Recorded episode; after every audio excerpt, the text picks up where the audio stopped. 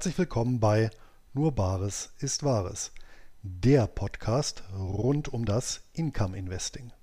Heute mit einer frischen Cash Call Folge zum Thema Preferred Shares.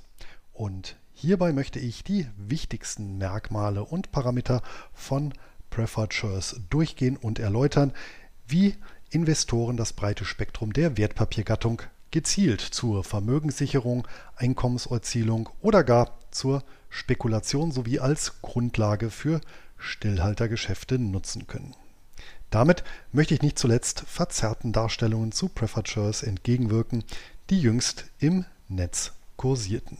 Bevor es losgeht, möchte ich noch den Sponsor dieser Podcast-Folge vorstellen, über den ich mich als langjähriger Kunde ganz besonders freue. Börsenbase, Zinswende und Kostenexplosion dominieren die Gegenwart und Sicherheit verlangt nach einer verlässlichen Konstante und die liefert mein heutiger Werbepartner mit garantierten 10 bis 15 Prozent. Nein, natürlich nicht Rendite pro Jahr, sondern Volumenprozent Alkohol vergehrt unter der iberischen Sonne. Die Rede ist natürlich von Wein und seit 25 Jahren ist Vinos die Nummer 1 für spanischen Rebensaft in Deutschland. Ich selbst beziehe dort seit über zehn Jahren die fruchtigen Weißweine meiner galizischen Heimat ebenso wie schwere Rote aus den südlichen Gefilden der Halbinsel. Mein Geheimtipp ist die herausragende Sherry-Auswahl, die ihresgleichen sucht, so zum Beispiel der fast schwarze Pedro Jiménez mit intensivem Rosinenaroma, ein Traum zum Dessert. Daran sieht man bereits, dass für das Team von Vinos Wein mehr ist als nur ein Produkt. Vinos, das sind engagierte Weinentdecker und weinverrückte Berater, Sommeliers und Önologen, die langjährige Freundschaften mit den besten Bodegas und jungen aufstrebenden Winzern Spaniens pflegen. Für das besondere Weinerlebnis zu Hause bietet Vinos auch monatliche Online-Weinproben auf Facebook und auf ihrer Homepage an. Um den Einstieg in die iberische Weinwelt zu erleichtern, haben Vinos und ich ein Weingenusspaket geschnürt. Das umfasst drei Rot, zwei Weiß sowie einen Roséwein und ist perfekt für laue Herbstabende mit bester Weinbegleitung, ob bei einem entspannten Abend auf dem Balkon oder als Begleiter zu leckeren Tapas mit Freunden. Hier ist für jeden Geschmack etwas dabei. Vom frischen Intuition Lureiro über den fruchtigen Espinosa Monastrell Rosado hin zum würzigen Thaler Shiraz. Und damit der Wein auch schön in Szene gesetzt werden kann, ist im Paket ein hochwertiges Gläserset der Marke Schott Zwiesel enthalten. Statt 63,65 Euro kostet das Weingenusspaket lediglich 29,99 Euro. Beim Erstkauf entfällt zudem die Versandkostenpauschale von 2,99 Euro innerhalb Deutschlands. Das Paket mit 53% Rabatt gibt es exklusiv unter nur Bares ist Wahres.de-Vinos. Und Vinos wird V-I-N-O-S geschrieben. Alle Informationen und die Adresse sind natürlich auch in den Notizen zur Podcast-Folge hinterlegt. Und genau dahin gebe ich jetzt ab.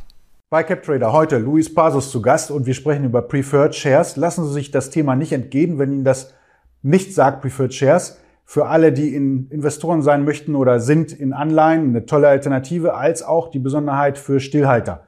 Wenn Sie Optionen verkaufen, Stillhalter sind, bleiben Sie dran.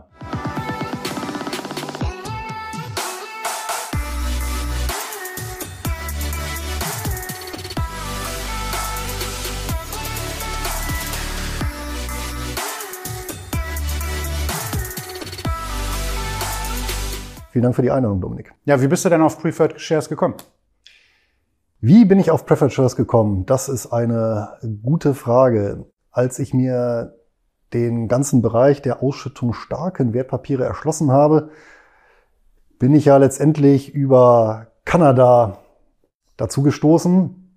Und das erste Instrument ähm, waren die kanadischen Income Trusts, die ich da für mich entdeckt habe. Und davon ausgehend habe ich ja ja, die Angel weiter ausgeworfen und ja, mich dann tatsächlich systematisch auf der ganzen Welt umgeguckt, was gibt es eigentlich noch so für interessante Anlageklassen, die man vielleicht nicht so auf dem Schirm hat als kontinentaleuropäischer Anleger und dabei bin ich dann ja nahezu zwangsläufig über diese andere Klasse der Preferred Shares gestolpert. Ja, jetzt fragen sich die Zuschauer, Mensch, äh, was ist das denn überhaupt, Preferred Shares? Das ist ja so eine Art äh, Twitter zwischen Anleihe, Wandelanleihe, Aktie, irgendwas dazwischen. Genau. Erzähl mal ganz genau. Also formal absolut richtig. Äh, klassisches Hybridkapital oder Mezzaninkapital. Das heißt, ein Unternehmen kann sich ja finanzieren ja, was die Mittelherkunft angeht, zum einen mit Eigenkapital, ja, was die Aktionäre ja, an, an, an Nominalkapital eingebracht haben ja, und dafür eben Aktien äh, erhalten haben. Das andere ist äh, Fremdkapital, ja, also beispielsweise Anleihen, die emittiert wurden oder Bankkredite, die in Anspruch genommen wurden. Ja, Anleihen können ja auch börsengehandelt sein, Bankkredit in der Regel nicht, aber ja, auch da gibt es natürlich Instrumente. So, und ähm, die Finanzwelt ist ja durchaus finde ich. Und es gibt eben Mezzanin, ja, aus dem Italienischen, das bezeichnet eben so Zwischengeschosse und genau zwischen Eigenkapital und Fremdkapital gibt es eine Fülle von Instrumenten, die eben einen Twitter-Charakter haben zwischen Eigenkapital und Fremdkapital. Und das hängt damit zusammen, dass die in der Regel Eigenschaften sowohl des Eigen- und des Fremdkapitals haben. Das werden wir gleich sehen bei den Shares. Es gibt aber neben Shares auch ja, ähm, Wandelanleihen beispielsweise gehören äh, auch dazu. Ja, und ähm, ähm, Aktienanleihen und äh, ach, eine Vielzahl von Instrumenten. Genau. Und Prefatures ist ein spezielles Instrument, das vor allem in den USA und in Kanada gerne von Unternehmen zur Finanzierung eingesetzt wird. Wortwörtlich übersetzt hieße das ja Vorzugsaktie. Preferred und Sure. Das trifft es aber im Kern nicht, weil das, was wir hier in Deutschland als Vorzugsaktie bezeichnen, ähm, hat mit dem Preferred Sure wenig zu tun. Am ehesten entspricht das dem, was wir hier in Deutschland kennen als Genussschein. Was aber auch schon wieder eine recht spezielle Anlageklasse ist, die wahrscheinlich auch nicht jedem geläufig ist. Ja, lass uns auf den Punkt bringen. Die 25 Dollar. Hau das zuerst mal raus. Was hat es mit den 25 Dollar auf sich? Die 25 Dollar. Ja, es hat sich tatsächlich sowohl in den USA als auch in Kanada eingebürgert, dass Preferred Shares zu 25 Dollar emittiert werden. So. Und ähm, vielleicht das Ganze mal von vorne aufzudröseln. Was ist jetzt genau ein Preferred? Also, Preferred können von Aktiengesellschaften ausgegeben werden, in Kanada von jeder Aktiengesellschaft in den USA nur von bestimmten. Ja, so dass es der Kreis der Emittenten ähm, etwas eingeschränkt, ähm, unter anderem Banken, Versicherungen, alles aus dem Finanzbereich, Vermögensverwaltungen ähm, und jenseits des Vermögens äh, oder jenseits des Finanzbereichs auch noch Immobiliengesellschaften und Versorgungsunternehmen. Ja. So, das Besondere ist, diese Preferred Shares kann ich jederzeit flexibel emittieren. Ja, und die zählen zu meinem Eigenkapital. Ja, das heißt, bilanziell, sind, bilanziell gilt das als Eigenkapital und verwässert eben nicht meine Bonität. Das heißt, ich könnte als Aktienfirma Aktien neu herausgeben, um mich zu finanzieren. Stattdessen nehme ich Preferred Shares. Genau. Wir werden gleich sehen, warum. So, das äh, Schöne ist, äh, der Preferred Share ist relativ standardisiert. Das heißt, wie du schon gesagt hast, die werden typischerweise, ist nicht zwingend, aber es ist de facto Standard, zu 25 Dollar emittiert. Ja, und die haben in aller Regel keine feste Laufzeit. Das heißt, die laufen unendlich. Ja? Aber die sind stets versehen mit einem sogenannten Call Date. Dieser Call Date liegt zwischen drei und fünf Jahre, in der Regel sind es so fünf Jahre nach Emission, nach, Erst, nach Erstemission. Und ab diesem Call Date ist der Emittent jederzeit berechtigt, aber nicht verpflichtet, diese Papiere zurückzukaufen. Und für wie viel? Zu 25 Dollar. Und hier sehen wir halt den anleiheähnlichen Charakter, ne, weil typischerweise werden auch ähm, Bonds oder, oder Anleihen für Privatanleger äh, in Nordamerika auch zu 25 Dollar begeben. Das sind sogenannte Baby Bonds. Es gibt noch so Institutional Bonds zu 1000 Dollar. Ja. Und diese Preferred Shares, die werden eben auch zu 25 Dollar begeben. Und hier sehen wir eben den anleiheähnlichen Charakter. Die haben zwar keine feste Laufzeit, aber letztendlich können eben ab diesem Call Date auch jederzeit getilgt werden zum Emissionskurs. So. Und in der Zwischenzeit, und das ist dann eben auch eine Besonderheit, ähm, gibt es eine im Emissionsprospekt festgelegte Fixdividende. Das heißt, dieser Coupon ist im Prinzip auch zinsähnlich, ja, gilt aber eben als Dividendenzahlung. Und da wird eben von vornherein festgelegt, äh, in aller Regel quartalsweise, dass es eben pro Anteil einen bestimmten Betrag X äh, gibt pro Quartal. Das steht schon in den Emissionsbedingungen fest. Das heißt, ich habe hier ein Instrument, was auf der einen Seite als Eigenkapital gilt, aber anleiheähnliche Merkmale hat, indem es im Prinzip einen, einen festen Ausgabe- und Rücknahmekurs hat und fixierte Zahlungen in der Zwischenzeit. Welchen Vorteil habe ich denn als Unternehmen, Preferred Shares auszugeben statt Anleihen? Kann ich den ähm, kann ich mehr mit der Dividende spielen, zum Beispiel die Anleihe, die Zinszahlung kann ich nicht stoppen, sonst laufe ich Gefahr, äh, genau. verklagt zu werden etc. Bei Preferred Shares kann ich die stoppen. Ne? Richtig, Preferred Shares sind erstmal grundsätzlich teurer als Anleihen. Ja, also der, der, der, bei, bei gleicher Bonität oder beim gleichen Unternehmen, ja, das auf der einen Seite Preferred Shares emittiert und äh, gleichzeitig beispielsweise Anleihen emittieren würde, ja, wären die Zinszahlungen auf die Anleihen günstiger als die Fix-Dividendenzahlungen auf dem Preferred Share. Aber, und das ist richtig, und da ist, es, da, da ist wieder eine Gemeinsamkeit tatsächlich mit der Vorzugsaktie. Ich kann eben die Dividendenzahlungen in schlechten Zeiten, also wenn ich rote Zahlen schreibe, aussetzen. Und wenn ich die Kurve gekriegt habe? Dann muss ich die bei fast allen Emissionen zurückzahlen. Und es gibt einige wenige, da ist das ausgeschlossen. Das ist, dann fällt die Zahlung halt tatsächlich dauerhaft aus. Ja, aber die allermeisten sind sogenannte äh, cumulative ähm, Prefatures. Das heißt, äh, die sind dann verpflichtet, wenn sich die Situation wieder gedreht hat und wenn die wieder schwarze Zahlen schreiben, die ähm, Fixdividenden nachzuzahlen, und zwar bevor sonstige Zahlungen an Aktionäre getätigt werden. Und daher kommt auch wieder das Preferred. Ja, der, der Inhaber eines Preferred Shares ist immer den Stammaktionären ähm, gegenüber bevorzugt, was eben Zahlungen angeht, wie äh, Dividendenzahlungen oder auch theoretisch Liquidationszahlungen, wenn das Unternehmen äh, aufgelöst würde.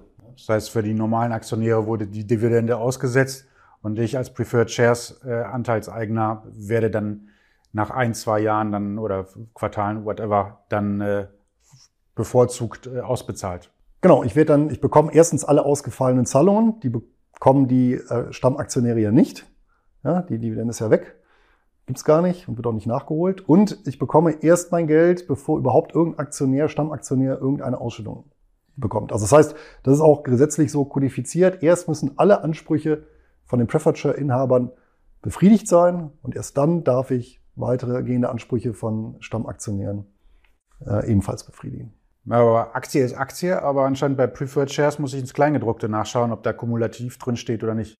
Meistens reicht ein Blick auf den Namen des Papiers. Ja, das sind äh, recht häufig äh, sehr lange Zeilen, ja, ähm, weil äh, im Prinzip alle Angaben dort mit, äh, mit reingepackt werden. Ja, also die Höhe des Coupons und unter anderem auch der Zusatz cum oder eben nicht cum.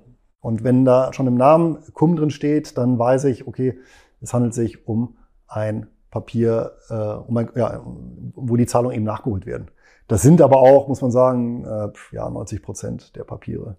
Ja, jetzt haben wir über die Unternehmen gesprochen, weshalb die welche ausgeben, Preferred Shares, die Aktionäre. Weshalb sollte ich als Aktionär lieber oder als Investor lieber eine Preferred Share kaufen statt eine Anleihe? Was, der, der Höhe, die höhere Dividende, was, was gibt's da für Vorteile? Genau, zum einen bekomme ich ein, also der Regel einen, einen, einen, einen höheren Ertrag, ja, weil eben der die Fixdividende höher ist als ein vergleichbarer Zins. Und ich habe damit natürlich ein eher defensives Papier, gerade wenn es ein sehr stabiles Unternehmen ist. Ähm, oder, was eben besonders interessant ist, wenn es sich um Vermögensverwaltungen, zum Beispiel in Form börsennotierter Fonds handelt, ja, ähm, dann habe ich eben ein, ein, ein sehr konservatives Papier, was wirklich einen sehr Anleihe ähnlichen Charakter hat, eine entsprechende Anleihe mit hoher Bonität. Und damit kann ich natürlich eine gewisse Stabilität ins Portfolio bringen. Nämlich dann, wenn ich sage, ich möchte nicht 100 Prozent in Aktien gehen, ja, sondern sagen wir beispielsweise 70, ja, aber die 30 Prozent, die möchte ich jetzt nicht in eine extrem schlecht verzinste Anleihe packen oder in, in liquide liegen lassen oder ein Tagesgeld, ja, was nichts bringt, sondern da vielleicht noch tatsächlich noch ein bisschen was rauszuholen, dann bieten sich solche Preferred Shares an. Die konservativen. Ich kann das aber auch als Zockerinstrument nutzen, weil es gibt natürlich manche finanzschwache Unternehmen. Äh, aktuell beispielsweise in der Schifffahrtsbranche gibt es äh, viele Schifffahrtsgesellschaften, die aufgrund der niedrigen äh, Charterraten wirtschaftlich nicht ganz so gut aufgestellt sind. Und die emittieren auch bisweilen Preferred Shares ähm, mit zweistelligen Coupons. Ja, also da liegt die Dividendenrendite, wenn sie denn zahlen, deutlich über 10 Prozent. Ja, und die kann ich natürlich dann hier natürlich für den risikobehafteten Teil meines Portfolios. Okay, jetzt sind einige Zuschauer direkt geldgeil geworden.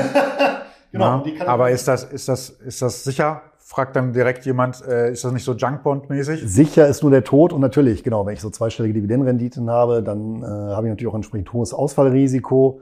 Ja, und äh, genau, das geht dann natürlich damit einher. Okay, aber das wir nehmen wir mal, spielen wir den Fall durch. Wir kaufen jetzt die von der Schifffahrtsgesellschaft mit zweistelligen äh, ja. Renditen. Wann kaufen Sie die dann zurück? Äh, die kaufen die ja dem so schnell wie möglich zurück, wenn die wieder auf den Beinen sind, oder? Nicht zwingend, weil, und das ist ein weiterer Pluspunkt von Preferred Shares aus Emittentensicht, du kannst halt mit einem Preferred Share das ähm, Anschlussfinanzierungsrisiko eliminieren. Typischerweise ist ja so, das kennt vielleicht der eine oder andere Häuslebauer, ja, wenn du ein, ein, ein, ein Darlehen hast, eine Hypothek auf deine Immobilie auf zehn Jahre, ja, und dann sind irgendwann die zehn Jahre rum und dann musst du eine Anschlussfinanzierung machen. Weil du ja in der Regel, oder je nachdem, ne, nicht den Gesamtbetrag auf einmal ablösen kannst, der noch offen ist.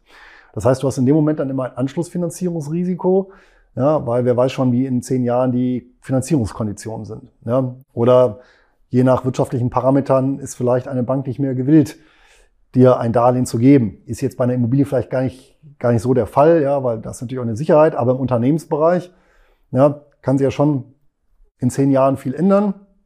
So, und da ist natürlich dann immer genau dieses Anschlussfinanzierungsrisiko.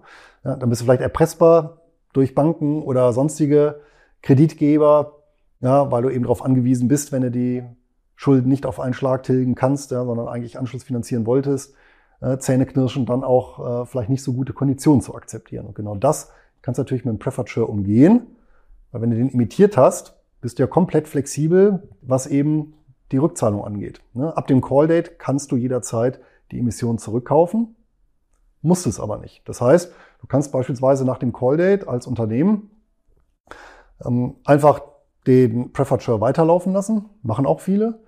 Und dann irgendwann, wenn das Zinsumfeld passt, wenn du genau den für dein Unternehmen passenden Kredit ähm, ausgehandelt hast, dann kannst du ihn aufnehmen beispielsweise und damit den Preferred Share auslösen, wenn es denn möchtest.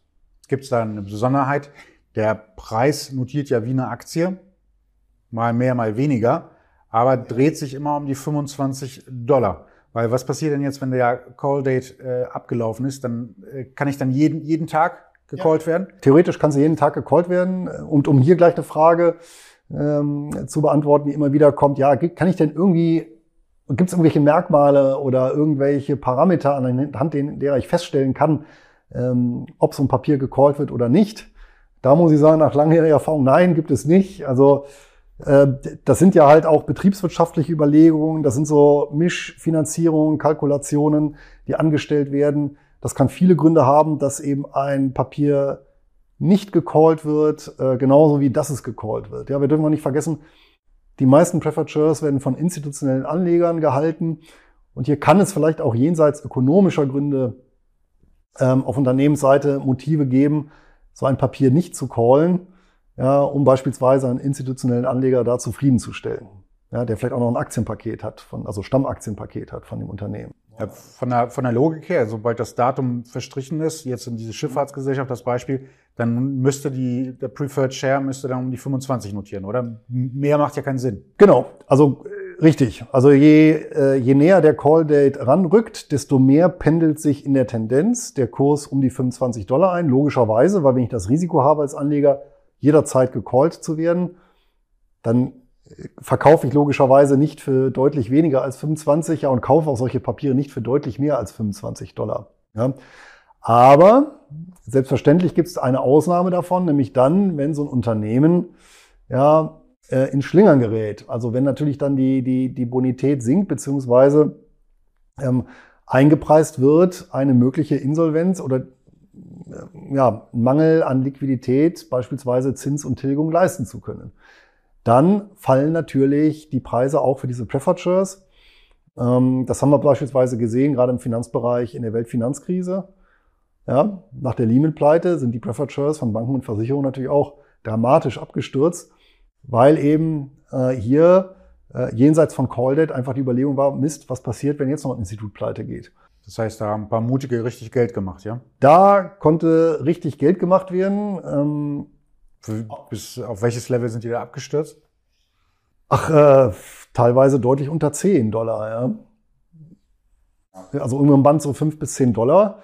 Und wer dann mutig war und zugeschlagen hat, der konnte sein, seine Fixdividende natürlich bezogen auf den Einstandskurs war astronomisch hoch dann. Ja, wenn, wenn, wenn, weiß ich nicht, wenn das Papier mal zu 25 Dollar emittiert wurde und die Fixdividende aufs Jahr gerechnet 5% waren, kann man sich ja hochrechnen, wenn ich das Papier für 5 Dollar kaufe.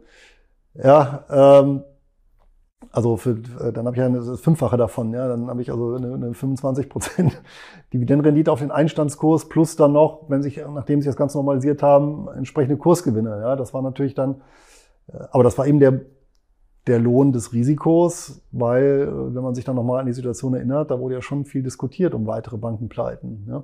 Und wer das ja übrigens gemacht hat seinerzeit, das war der Warren Buffett. Der eine oder andere mag sich noch erinnern, die große Rettungsaktion für Goldman Sachs. Die sind ja nicht pleite gegangen, hatten aber so ein bisschen Sorge, ja, stand so ein bisschen auf der Kippe. Und da hat äh, Warren Buffett den ja 10 Milliarden Dollar überlassen und das hat er genau gemacht in Form von Preferred Shares, weil die eben als Eigenkapital gelten. Und der hat sich aber vergolden lassen mit 10% ähm, Fixdividende.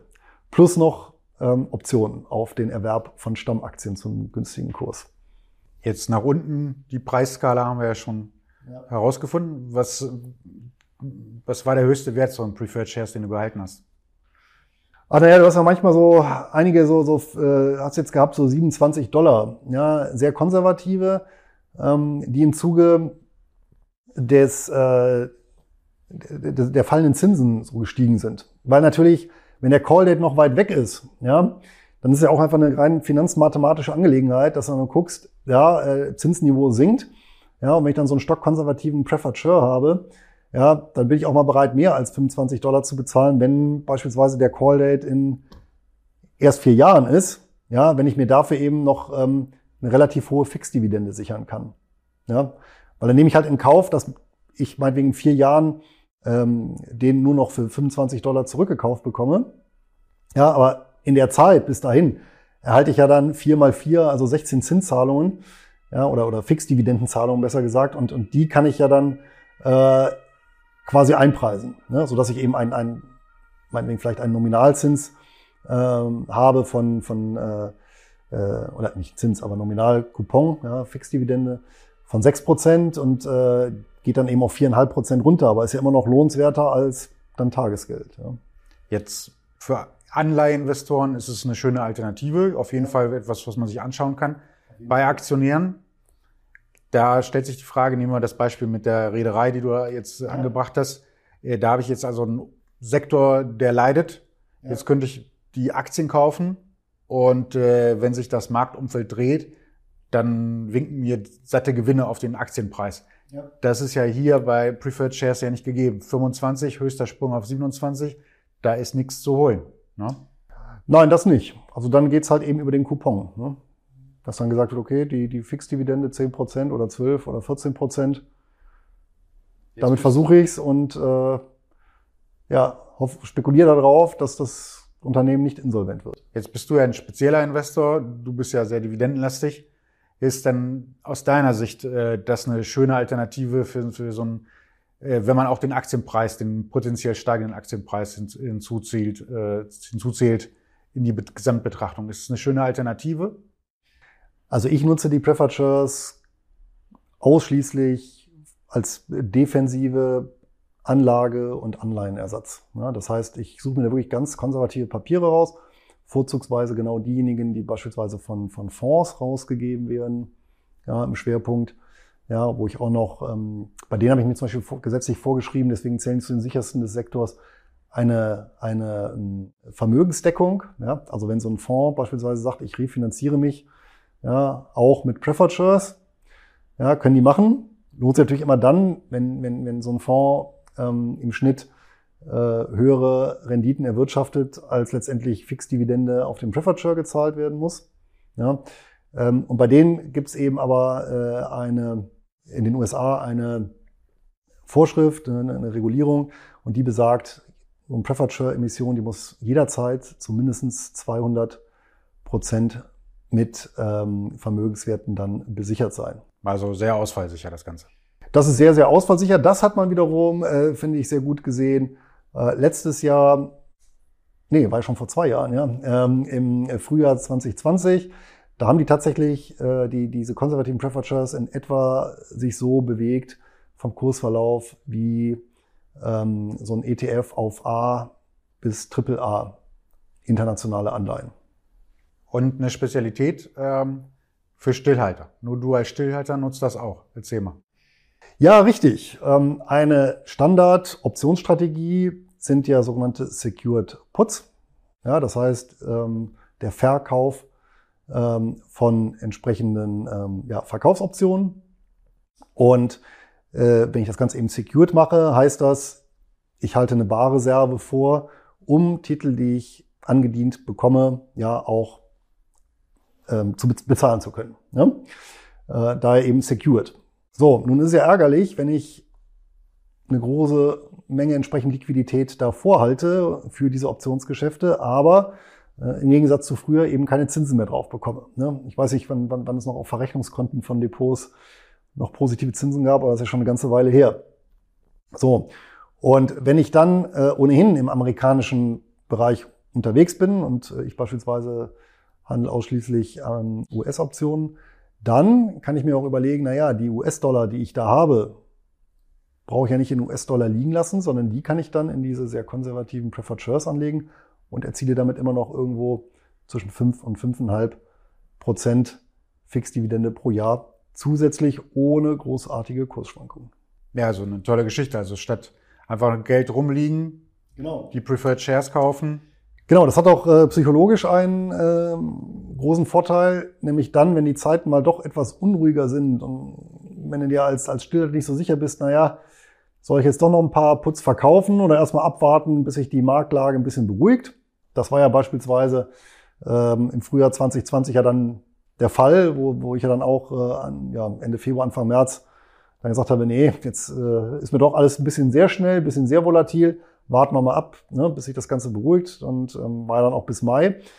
Dann bin ich dann auch nicht unter Druck, unbedingt Optionen schreiben zu müssen, weil ich kann mich ja zurücklehnen und sagen, naja, in der Zeit erziele ich ja trotzdem Erträge über die Preferred Shares, die ihre fünf bis fünfeinhalb Prozent abwerfen. Ja, ich bin also nicht ertragslos. Ja, also die Liquidität arbeitet da weiter.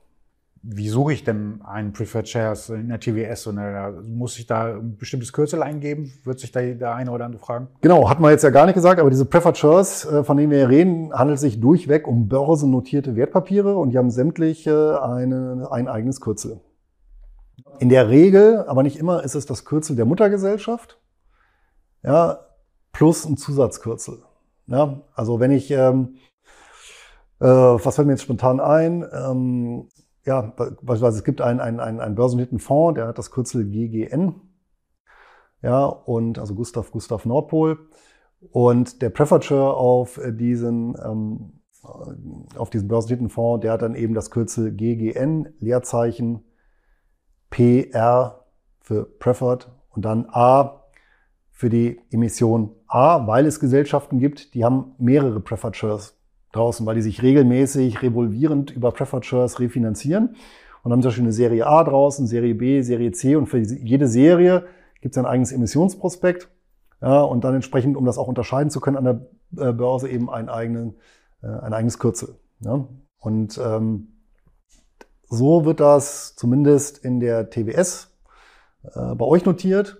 Ja, äh, bei anderen Brokern ist aber das Kürzel anderes. Also war tatsächlich erstmal so ganz am Anfang mal so ein äh, experimentell dann wirklich rauszufinden, weil diese Schreibweise halt wirklich von Broker zu Broker variiert. Aber bei TWS, CupTrader, ist es eben in dem Fall eben GGN, Leerzeichen und dann PRA. Und die Bonität, wie suchst du die Bonität? Schaust du das Unternehmen selbst äh, nach oder schaust du den Prospekt nach, wie viel mhm. da? Es gibt, ähm, es gibt Informationsseiten, da, die vergeben Bonitätsnoten. Einige wenige Emissionen haben sogar ein offizielles Rating von den großen Agenturen, ist aber nicht die Regel. Und ähm, dann hast du erstmal grundsätzlich zwei Möglichkeiten. Entweder du guckst eben diesen regulierten Bereich der börsennotierten Fonds. Das heißt, da hast du ja äh, im Prinzip immer eine ja, gegebene Bonität durch die zwangsläufig vorgeschriebene Kapitaldeckung. Ja. Ähm, die andere Alternative ist natürlich, du schaust in die Bilanz des Unternehmens und äh, letztendlich ergibt sich daraus, ähm, zumindest für, ja, für einen übersichtlichen Zeitraum, die, die Ausfallsicherheit, indem man eben guckt, naja, was hat das Unternehmen an Eigenkapital, ja, was hat es eben an, an Emissionen, Preferred Share Emissionen ausstehend und was hat es eben an Fremdkapital. Ja? Und wenn er eben eine Schifffahrtsgesellschaft hat, die, was ja nicht so ganz untypisch ist, äh, sagen wir mal 20 Prozent Eigenkapital und 80 Prozent Fremdkapital, also äh, weil es auch ein sehr investitionsintensives Geschäft ist, äh, dann weißt du natürlich, ja okay, ähm, ist deutlich weniger ausfallsicher als, sagen wir mal, eine Immobiliengesellschaft, wo es umgekehrt ist, ne? die mit 80 Prozent Eigenkapital arbeiten, die gibt's ja auch, sehr eigenkapitalstark sind und eben 20 Prozent Fremdkapital. Ja, und zudem vielleicht noch in Wohnmobilien äh, investiert sind, was ohnehin dann eine sehr, was den Cashflow angeht, konservative Anlageklasse ist, im Gegensatz zu einem Öltanker, wo die Frachtraten dann doch ja, sehr springen. Jetzt gibt es eine Besonderheit mit den Preferred Shares, dass sie an der Börse notieren. Wenn ich äh, flüssig werden möchte, zum Beispiel 2020, ja. und die unbedingt verkaufen möchte, warte ich dann lange da auf den Verkauf?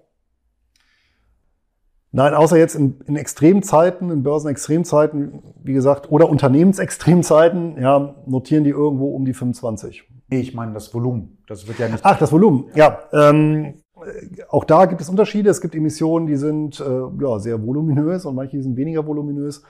Und das spiegelt sich dann natürlich auch ja, im Spread wieder bisweilen und natürlich im Auftragsbestand, der dann in den Büchern steht, ja. Aber in der Regel, also ich hatte noch nie Schwierigkeiten innerhalb relativ kurzer Zeit, also innerhalb eines Börsentages, ähm, entsprechende Papiere zu verkaufen. Okay, also es ist nicht so, dass ich zwei Wochen darauf warten muss, bis ich meinen Preis kriege. Nein.